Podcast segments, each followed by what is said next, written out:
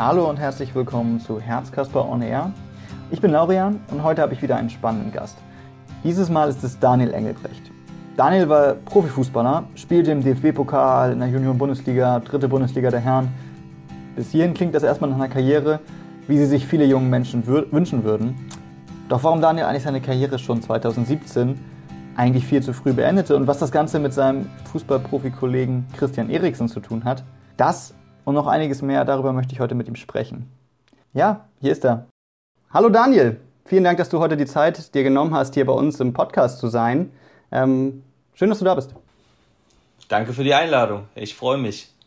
Ich würde mit dir gerne beginnen, ganz am Anfang deiner Karriere, um so ein bisschen zu verstehen, wie dein Weg war. Ich habe gelesen, 2008 wechselst du in die A-Jugend von Bayern 04 Leverkusen.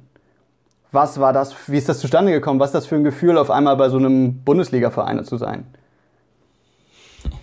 Da hast du wirklich tatsächlich ganz am Anfang angesetzt. Ähm, ja, das war für mich äh, so der, der erste Schritt Richtung Profifußball, weil ich plötzlich von diesem zweimal die Woche Training in meinem Dorfverein zu fünfmal die Woche Training plus einmal Spiel am Wochenende gewechselt bin und unter professionellen Umständen oder unter professionellen Bedingungen trainiert und gespielt habe.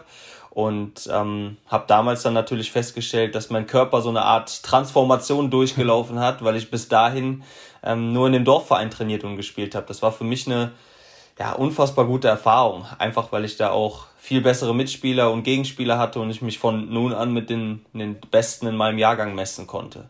Und war da schon das Gefühl da, man ist ganz oben angekommen oder kam das dann erst später?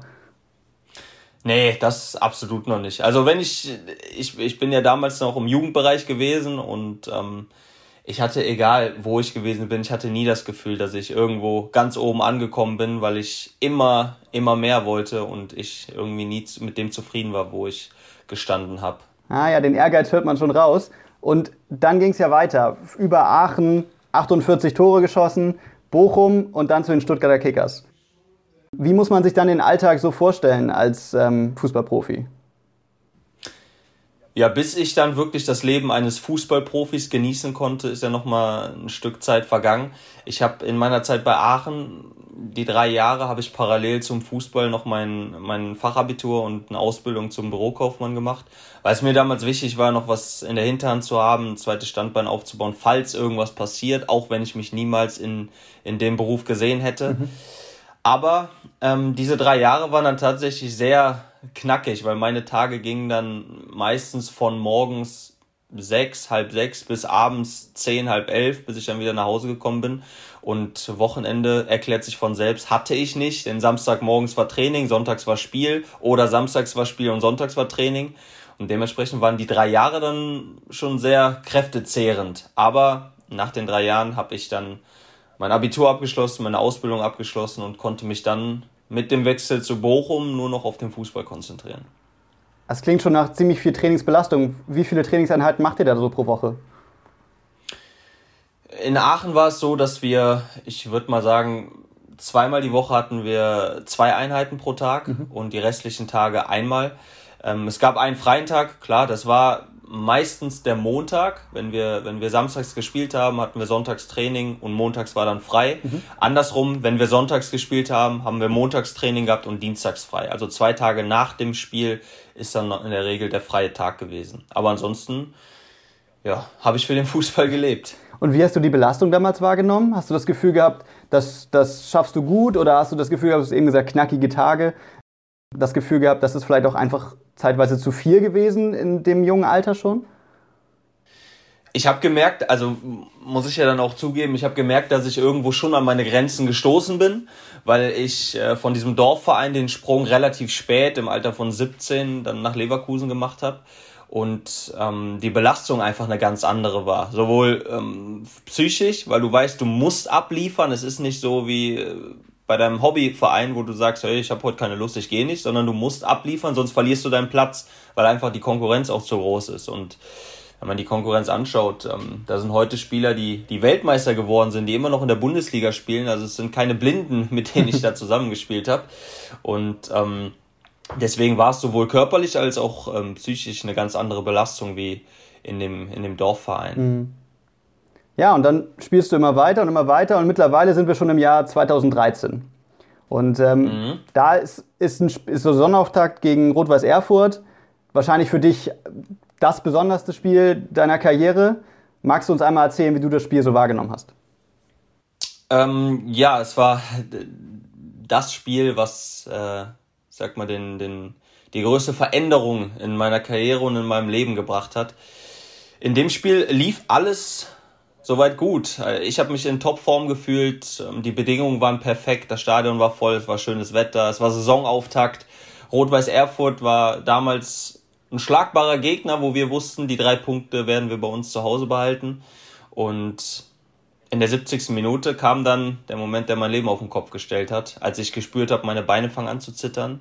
Mir wird schwindelig, ich kann die Leute um mich herum nicht mehr sehen, nicht mehr hören. Und das nächste, woran ich mich dann erinnern konnte, war, als meine Mitspieler über mir stehen und sagen, hey, komm wieder zu dir, weil ich wohl das Bewusstsein verloren habe. Und ich habe die Bilder dann später selber erst im Fernsehen gesehen, dass ich getorkelt bin und dann zusammengebrochen bin. Und die erste Diagnose oder die erste Vermutung hieß Kreislaufzusammenbruch, worüber ich mich im Anschluss sehr gefreut hätte, denn zwei Wochen später kam dann die tatsächliche Diagnose Herzmuskelentzündung. Und das, äh, damit ging diese ganze Höllenfahrt los. Mhm.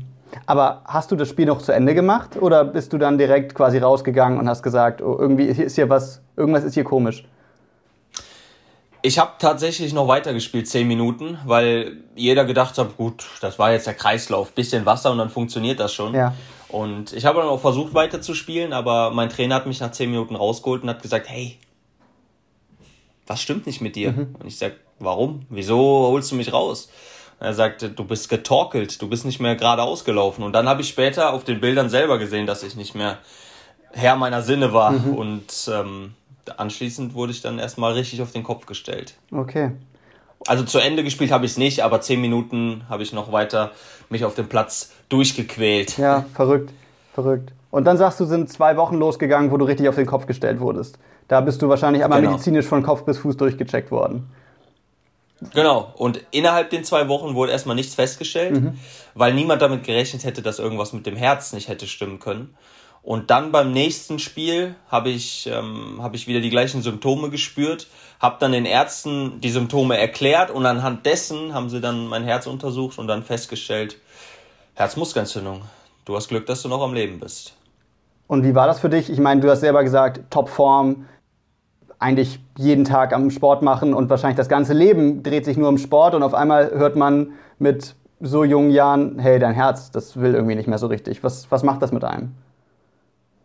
Ja, das war der erste Schlag ins Gesicht. Also ich meine, vielleicht weißt du ja, Fußballer stellen nicht immer unbedingt die schlausten Fragen. Und meine erste Frage war nach der Diagnose, wann kann ich denn wieder spielen? Und der Arzt hatte mir dann gesagt, du, du wirst wahrscheinlich nie wieder Fußball spielen können. Und das hat mir dann erstmal den Boden unter den Füßen weggezogen. Aber dieses wahrscheinlich in dem Satz hat mir trotzdem noch so ein bisschen bisschen Hoffnung gelassen. Und deswegen habe ich mich dann erstmal versucht auszukurieren, um das Ganze unbeschadet zu überstehen und dann vielleicht irgendwann doch wieder spielen zu können. Deswegen war die Hoffnung noch nicht ganz aufgegeben. Mhm. Das heißt, dieser kleine Lichtblick hat dir dann quasi immer die Kraft gegeben oder wo hast du dann, ich meine, das ist ja dann doch schon ein großer Schlag. Wie hast du das da geschafft, immer noch positiv zu bleiben? Ja, zum einen der, dieses Wort wahrscheinlich in dem Satz, weil wenn es nicht zu 100 Prozent ähm, besiegelt ist, dann habe ich trotzdem immer noch diese Hoffnung beibehalten. Und ich wusste, beziehungsweise ich kannte mich, dass, dass ich als, als Mensch alles, äh, alles Mögliche tun werde, um wieder zurück auf den Platz zu kommen. Mhm. Und ich deswegen wusste, wenn es nur eine einprozentige Chance gibt, dann werde ich versuchen, die zu nutzen.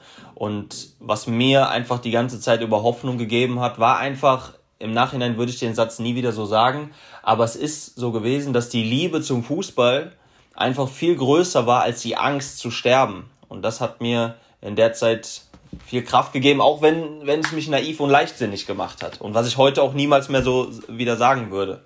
Ja. Ja, die Prioritätensetzung war ganz klar zum Fußball, das hört man schon raus.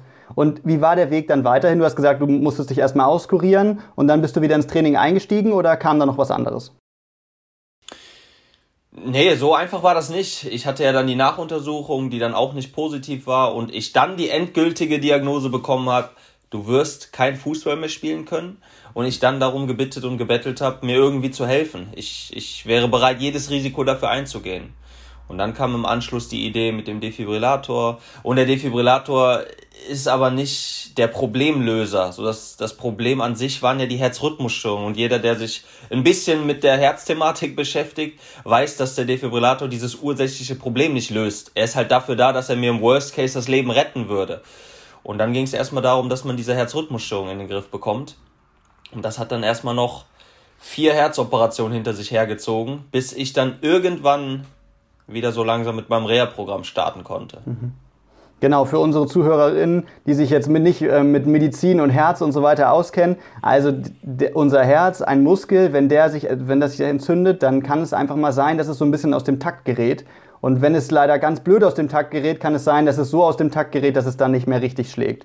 Und wenn wir diesen Moment haben, und genau den hatte wahrscheinlich Daniel am äh, 2013 gegen Rot-Weiß Erfurt, dann ist einfach mal kurz sind die Lampen aus. Dann merkt man vielleicht noch kurz, oh, da wird einem schwindelig und dann ist da einfach nicht mehr genug. Die Pumpe macht es nicht mehr und dann ist bei dir wahrscheinlich alles wieder gut gewesen für einen kurzen Moment. Da konntest du dann wieder aufstehen. Aber wie die Ärzte dann ja auch im Nachhinein gesagt haben, das ist ähm, ganz schön glücklich gewesen. Und das, was du dann bekommen hast, dieser Defibrillator, ist ja quasi ein Gerät, was dann einmal sagt, man kann sich das vielleicht auf, so vorstellen wie so ein aufgehängter Computer, wo man einfach mal kurz die Reset-Taste drückt und ähm, einmal nochmal wieder von neu startet sozusagen. ähm, nur ist es nicht ganz so angenehm, habe ich, hab ich gehört. Genau, also so kurz die äh, Reset-Taste drücken, das wäre schön, weil ich habe, ich glaube, das tut dem Computer nicht weh, wenn man mal kurz resettet. Aber der, der Schock des Defibrillators, das ist der, der schlimmste Schmerz, den ich jemals in meinem Leben gespürt habe. Also die Regel ist ja, dass jemand, wie du schon sagst, Herzrhythmusstörung bekommt, bewusstlos wird, der wird geschockt, ist wieder da und merkt dann, boah, Rücken tut weh, Zähne tut weh, Nacken tut weh, alles tut weh. Mhm. In meinem Fall war es ja leider so, dass ich es, oder was heißt leider, es war so, dass ich es bei vollem Bewusstsein erlebt mhm. habe und es fühlt sich an, als wenn man von innen verbrennt, als wenn von außen drei, vier Leute immer und immer wieder gegen den Brustkorb treten. Und diesen Schmerz wünsche ich nicht mal meinen allerschlimmsten Feinden. Deswegen, auf der einen Seite bin ich froh, dass er da ist, weil er mir das Leben gerettet hat. Auf der anderen Seite ist es auch das, wovor ich mich am meisten fürchte. Deswegen ist das so ein gemischtes Gefühl, was mein Defi betrifft. Aber du sagst schon richtig, es ist wie, als wenn man dann alles mal auf Null setzt und dann sagt, komm, jetzt fahr wieder in Ruhe hoch und funktioniere wieder. Und du beschreibst gerade schon so die Angst, die vor einem Auslösen quasi mitschwingt. Aber du hast dich ja trotzdem mhm. entschieden, Fußball ist trotzdem größer und ich versuch's wieder. Ja, mit dem Risiko, dass es dann doch vielleicht passiert. Wie hast du das so mit dir selber ausgemacht? Ja, da kommt leider, leider wieder der Satz ähm, ins Spiel, dass die Liebe viel, die Liebe zum Fußball viel größer war als die Angst zu sterben. Mhm. Und das hat mir einfach viel Hoffnung gegeben, das hat mir viel Kraft gegeben. Und ich wollte, koste es was es wolle, ich wollte wieder zurück auf den Platz. Und nachdem ich das erste Mal von dem, dem Defi geschockt wurde, sind ja nochmal drei Operationen vergangen die dann dazu geführt haben, dass mein Herz wieder im Takt geschlagen hat und ich nicht tagtäglich mit Herzrhythmusstörungen zu kämpfen hatte, weil es halt so unheimlich schwer war, diese Stelle zu treffen, die die Herzrhythmusstörung verursachen. Und vielleicht auch nochmal für die Zuhörer, die sich jetzt nicht so genau damit auskennen, bei den Herzrhythmusstörungen, ich erkläre das immer ganz gerne mit einem mit einem Föhn. Wenn man sich die Haare föhnt, aber jemand den Stecker zieht, dann kann man am Föhn so festdrücken, wie man will. Der Föhn kann so gut und so neu aussehen, wie er will. Und man kann so sehr auf ihn einreden, wie man möchte. Aber der Föhn wird nicht mehr funktionieren.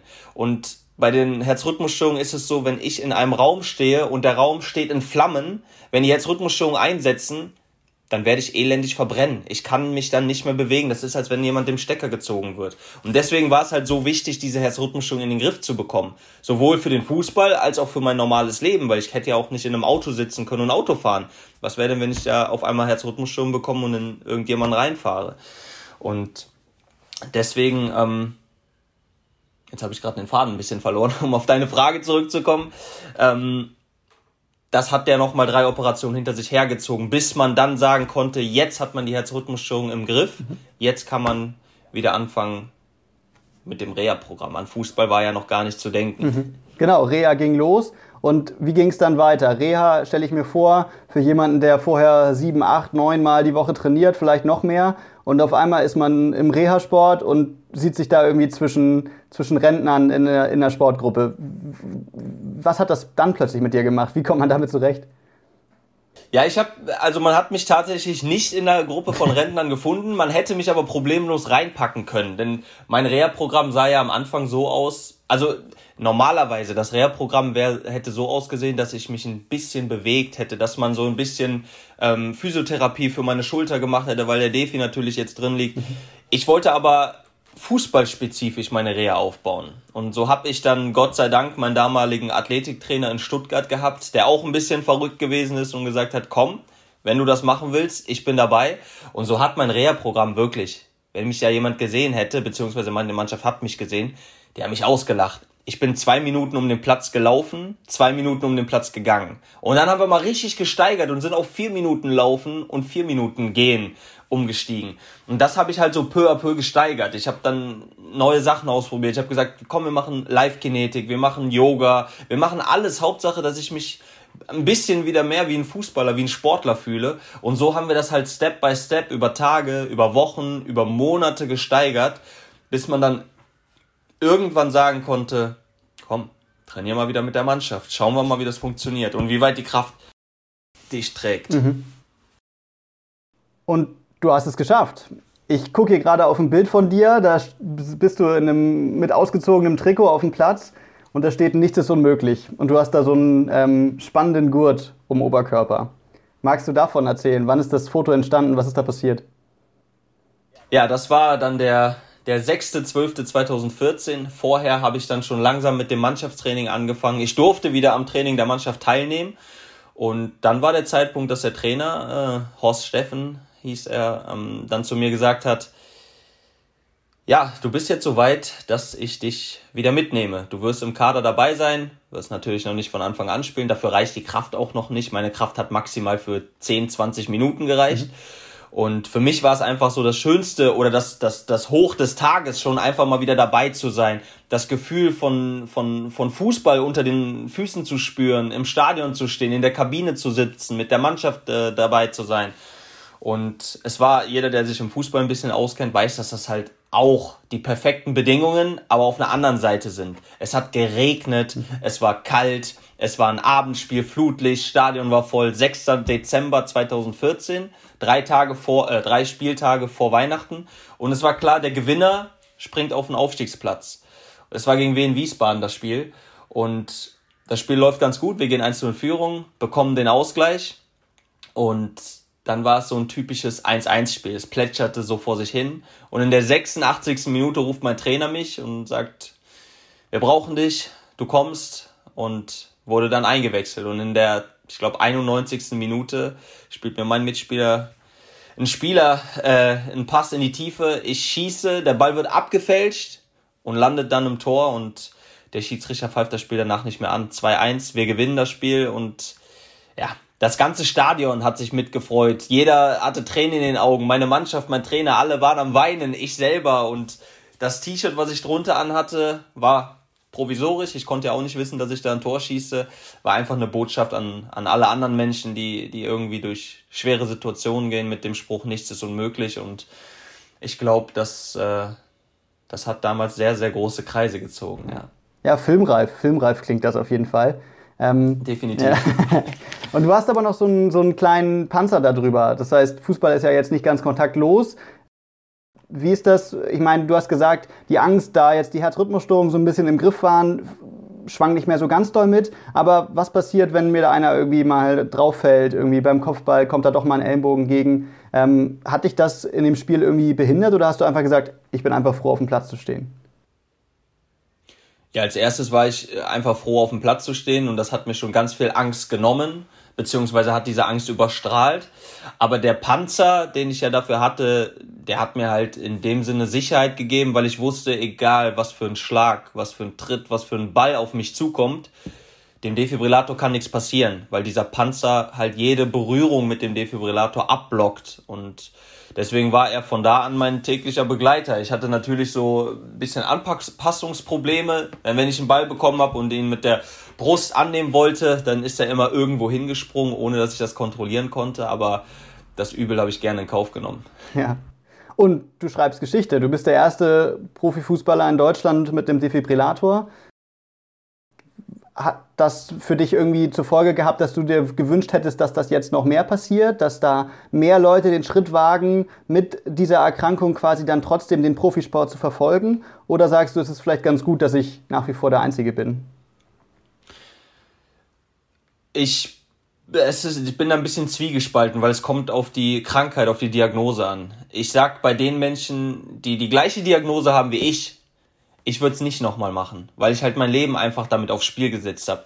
Natürlich habe ich da den emotionalsten und schönsten Moment meines Lebens mitgenommen, aber was nützt mir denn diese größte und schönste Zielerreichung, wenn der Preis dafür einfach zu hoch ist? Und in dem Fall wäre der Preis beinahe mein Leben gewesen. Und ich denke, deswegen muss man da so ein bisschen differenzieren. Es gibt natürlich auch einige Kollegen, die mich danach äh, angeschrieben und, und angesprochen haben, dass sie auch ein Problem mit dem Herz haben, aber gerne weiter Profifußball spielen würden. Da sah es aber dann so aus, um jetzt mal ein anonymes Beispiel zu nennen, der Spieler hatte innerhalb der Familie immer mal wieder Herzprobleme. Also das heißt, die, die männliche Seite seiner Familie ist in der Vergangenheit am plötzlichen Herztod gestorben. Mhm. Da war aber jetzt nicht irgendwie so eine Erkrankung, wie es bei mir gewesen ist, mit einer verschleppten Herzmuskelentzündung, sondern einfach genetisch bedingt, mhm. dass da jemand an Herzschwäche einfach gestorben ist. Und dem Spieler wurde einfach provisorisch ein Defibrillator eingebaut, dass wenn irgendwann der Tag kommen würde, dass er auch versterben würde aus so einem Grund, dass man ihm den provisorisch einsetzen würde unabhängig davon, ob er Fußball spielt oder nicht. Und in dem Fall sage ich dann natürlich, warum sollst du deine Karriere beenden? Ja. Spiel weiter. So, du hast ja jetzt nichts Akutes, wie es bei mir gewesen ist. So, spiel solange du dich gut fühlst. Und wenn dann irgendwann mal was mit dem Herz nicht in Ordnung ist, dann wird es im Zweifel ja gar nichts mit dem Fußball zu tun haben. Deswegen glaube ich, dass man da so ein bisschen differenzieren muss. Mhm. Ja, und genau diese Thematik haben wir nun ja nun alle, die irgendwie Fußball verfolgen, dieses Jahr nochmal so ein bisschen präsent vor Augen geführt bekommen. Mit deinem Kollegen Christian Eriksen jetzt bei der Fußball-EM. Ähm, ja, nochmal eine prominentere Bühne dafür bekommen. Und auch da ist ja jetzt durchaus die Frage, wie es mit ihm weitergeht. Was würdest du dir so grundsätzlich ähm, für, dem, für den Umgang mit erkrankten Sportler und SportlerInnen erhoffen? ja, Umgang mit, generell Umgang mit Sportlern, das ist ja auch immer so ein heißes Thema und ähm, ich weiß auch, dass ich da nicht immer so die Zustimmung bekomme, die man sich normalerweise von der Gesellschaft wünscht, weil ich halt ganz klar der Meinung bin, dass man nicht nur im Fußball, aber gerade im Fußball ist es extrem, wo ich der Meinung bin, dass man sich ein bisschen menschlicher zeigen sollte. So, es gibt halt, es gibt halt Entscheidungen, die getroffen werden, wo du dem Spieler ganz klar signalisierst, du bist nichts wert wenn ein Spieler sich verletzt oder wenn er eine längere Zeit ausfällt, dann holt der Verein in der Regel sofort einen Ersatz. Jemand, der diesen Spieler direkt ersetzt. Und du gibst ihm damit automatisch das Signal, hier, wir haben direkt jemand anders, wenn du nicht funktionierst. Und ich denke mir in der Hinsicht, wenn man sich ein bisschen menschlicher zeigen würde und dem Spieler auch die Zeit gibt, sich zu erholen, dann schweißt das einen automatisch mehr zusammen und der Spieler wird auch dankbar sein. Und das ist, glaube ich, auch ein Grund dafür, dass viele Spieler sich keine Auszeiten mehr nehmen. Dass sie sagen, ich darf nicht ausfallen, ich muss performen. Selbst wenn ich krank bin, muss ich weiterspielen. Weil, wenn ich jetzt ausfalle, wird ein Ersatz geordert und ich bin raus aus dem Game. Und das ist etwas, was ich mir nicht nur für den Fußball, ich würde mir das für die, für die ganze Welt wünschen, dass man da ein bisschen, bisschen behutsamer miteinander umgeht und auch vielleicht mal über gewisse Sachen mehr redet, um, bevor man jetzt irgendwelche schnell schnellen Entscheidungen trifft, die vielleicht beiden Seiten nicht gut tun. Ja, absolut verständlich. Wir bei Herzkasper versuchen ja so ein bisschen erkrankte Jugendliche, junge Erwachsene da abzuholen, wo sie gerade stehen. Und du kannst sicherlich oder meiner Meinung nach ein großes Vorbild damit sein, dass du quasi trotz dieser schweren Diagnose, trotz dessen, dass die Ärzte dir gesagt haben, hey, dein, deine große Liebe der Fußball ist eigentlich für dich jetzt nicht mehr möglich, ähm, hast du weitergemacht und hast auf dem Platz gestanden mit einem großen Risiko, das sagst du selber, aber du stehst wieder voll im Leben und bist wieder voll dabei. Was kannst du vielleicht aus deiner Geschichte anderen Leuten mitgeben, wie sie mit sowas umgehen können und sei es jetzt, ob es was mit dem Herz oder was eine ganz andere Erkrankung ist? Ja, ich habe also aus dieser Geschichte generell habe ich ganz viel mitgenommen. Ich meine, wenn man sieht, dass ich nach meinem Comeback weiterhin trainiert habe wie ein Verrückter und es für mich kein, kein, kein, kein, äh, keine Grenzen mehr gab, weiß man oder kann man einschätzen, dass ich auch da noch nicht wirklich achtsam mit mir umgegangen bin, weil ich wollte wieder mehr und ich habe gemerkt, ich bin nur bei 60, 70 Prozent, ich will aber wieder an diese 100 Prozent und ich habe so weit getrieben, dass ich dann nochmal zwei Zusammenbrüche hatte, noch zweimal geschockt wurde und noch zwei Operationen über mich habe ergehen lassen müssen, bis ich dann irgendwann die Entscheidung getroffen habe, es geht nicht mehr. Ich musste mir eingestehen, dass ich nicht mehr mit 100% meiner Leistungsfähigkeit spielen konnte. Es waren nur noch 60, 70%. Ich musste mir eingestehen, dass ich jeden Tag zum Training gegangen bin und Angst hatte, dass mir irgendwas passiert. Und ich musste mir eingestehen, dass meine Familie mir die größte Angst offenbart hat, indem sie gesagt hat, die größte Angst, die wir haben, ist, dass wir dir mal vor dem Training oder vor dem Spiel schreiben und keine Antwort mehr zurückkommt. Und habe dann mal wirklich diese letzten Jahre reflektiert und habe das auf die Waagschale gelegt und habe gesagt, was möchte ich denn eigentlich? Ich möchte irgendwas machen, wo ich 100% Leidenschaft reinstecken kann. Ich möchte was machen, wo ich jungen Spielern auf ihrem Weg nach oben helfen kann, um die Ziele zu erreichen, die sie möchten. Und ich möchte anderen Menschen, auch die nicht aus dem Fußball kommen, mit meiner Geschichte helfen, um irgendwie aus, aus Lebenssituationen, die vielleicht nicht so schön sind, wieder rauszukommen oder neuen Mut zu schöpfen. Und deswegen sind so die, die, Bur die, die Burnings, die Learnings, die ich auf jeden Fall mitgenommen habe, ist, dass zum Beispiel äh, dieser Satz, den ich eben gesagt habe, Liebe zum Sport oder zu der Leidenschaft ist super. Aber die Angst ist auch in Ordnung. So beides zusammen hat mich im Prinzip schlauer gemacht und stärker gemacht. Und die Hingabe alleine zu dem Sport hätte für mich tödlich enden können. Deswegen bin ich, also mein Rat an, an jeden da draußen, ich möchte niemanden belehren, dass er wirklich achtsam mit seinem Körper umgeht und ihm auch mal die Auszeit gibt, die er braucht. Weil sonst wird der Körper sich die Auszeit nehmen. Koste es, was es wolle. Und wenn er die mit dem Tod bestraft, weil er sagt, der Körper ist am Ende, er funktioniert nicht mehr. Deswegen ist mein Appell geht gut mit eurem Körper um, damit ihr auch lange noch was von eurem Körper habt. Ja, das ist, glaube ich, etwas, was wir uns alle zu Herzen nehmen können. Gerade vielleicht auch in dieser Zeit, dass man, dass man sagen kann, hey, ein bisschen Ruhe tut uns allen gut. Und ähm, ja, ich finde, das waren, das waren wunder, wunderbare Worte Richtung Ende des Podcasts. Wenn du noch irgendetwas hast, was du uns mitteilen möchtest oder was du noch erzählen möchtest, dann darfst du das sehr, sehr gerne jetzt tun da hast du mich jetzt auf den falschen Fuß erwischt. Darauf war ich absolut nicht vorbereitet. Aber klar, das, was ich jetzt abschließend gesagt habe, das kann ich nur so unterstreichen. Ich bin dafür, dass man seine Ziele natürlich verfolgen sollte. Dass man auch mal Grenzen überschreiten muss, ist auch ganz klar, diesen inneren Schweinehund. Aber dass die Gesundheit niemals darunter leiden sollte und dass man vielleicht ein bisschen mehr auf seinen Körper hört und dem ein bisschen mehr Achtsamkeit schenkt das wäre mein Wunsch zum, Abschluss, zum Abschluss. Wunderbar. Achtsamkeit ist ein wunderbarer, wunderbarer Endbegriff. Vielen, vielen Dank, Daniel, dass du dir die Zeit genommen hast. Vielen Dank, dass du uns deine Geschichte erzählt hast mit allen deinen Ängsten und allen Erfahrungen, die du gemacht hast. Ich nehme für mich selber da, glaube ich, ganz viel mit, weil ich kenne das auch von mir selber, dass der Schweinehund ähm, über, immer überwunden werden muss und man dann doch nicht die Pausen einlegt, die man vielleicht machen sollte. Vielen Dank, dass du da noch mit dir, ähm, ja, dass man mit dir nochmal ein Beispiel hat, ohne groß zu mahnen, einfach zu sehen, wie es auch laufen kann. Ich glaube, das kann uns allen ein großes Vorbild sein. Vielen Dank für deine Durchhaltekraft. Vielen Dank, dass du heute hier warst. Sehr, sehr gerne. Und danke für die Einladung. Ich freue mich auf den Podcast.